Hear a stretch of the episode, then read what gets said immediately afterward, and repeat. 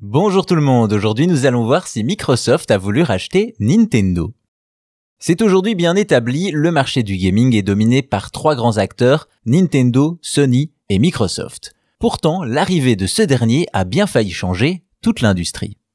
Remontons au début des années 2000 alors que PlayStation domine avec Nintendo et que Sega est à la traîne avec sa Dreamcast. Au même moment, Microsoft veut s'immiscer dans le marché des consoles pour contrer Sony qui annonçait redéfinir le monde informatique. C'est ainsi que naît le projet Xbox, la première console de Microsoft.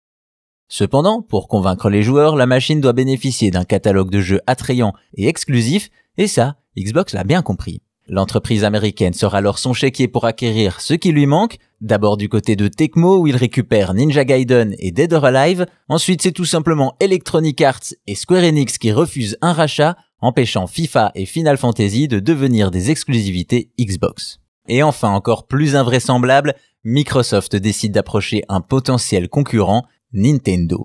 Et comme vous vous en doutez, ça ne s'est pas bien passé. L'idée de Microsoft est pourtant simple. Nintendo est très bon sur les jeux, moins sur le matériel, ce serait donc Xbox qui s'occuperait de cette partie. Ces informations, on les connaît suite aux anecdotes de Bob McBreen, responsable du développement chez Microsoft à l'époque, qui avoue même que les responsables de Nintendo l'auront tout bonnement rionné lors d'une entrevue. Également, en 2021, une lettre a été partagée officiellement par Microsoft à l'occasion du musée virtuel Xbox, et celle-ci, bien qu'en partie masquée, confirme qu'il y avait bien une discussion sur un rapprochement entre les deux marques, rapprochement qui n'aura jamais lieu. Au lieu de ça, Microsoft va trouver son Graal du côté d'un autre concurrent, Apple. En effet, à l'époque, le studio Bungie travaille sur un jeu pour Mac, un certain Halo, Microsoft finit donc par acquérir Bungie et Halo devient une exclusivité et le fer de lance de la marque.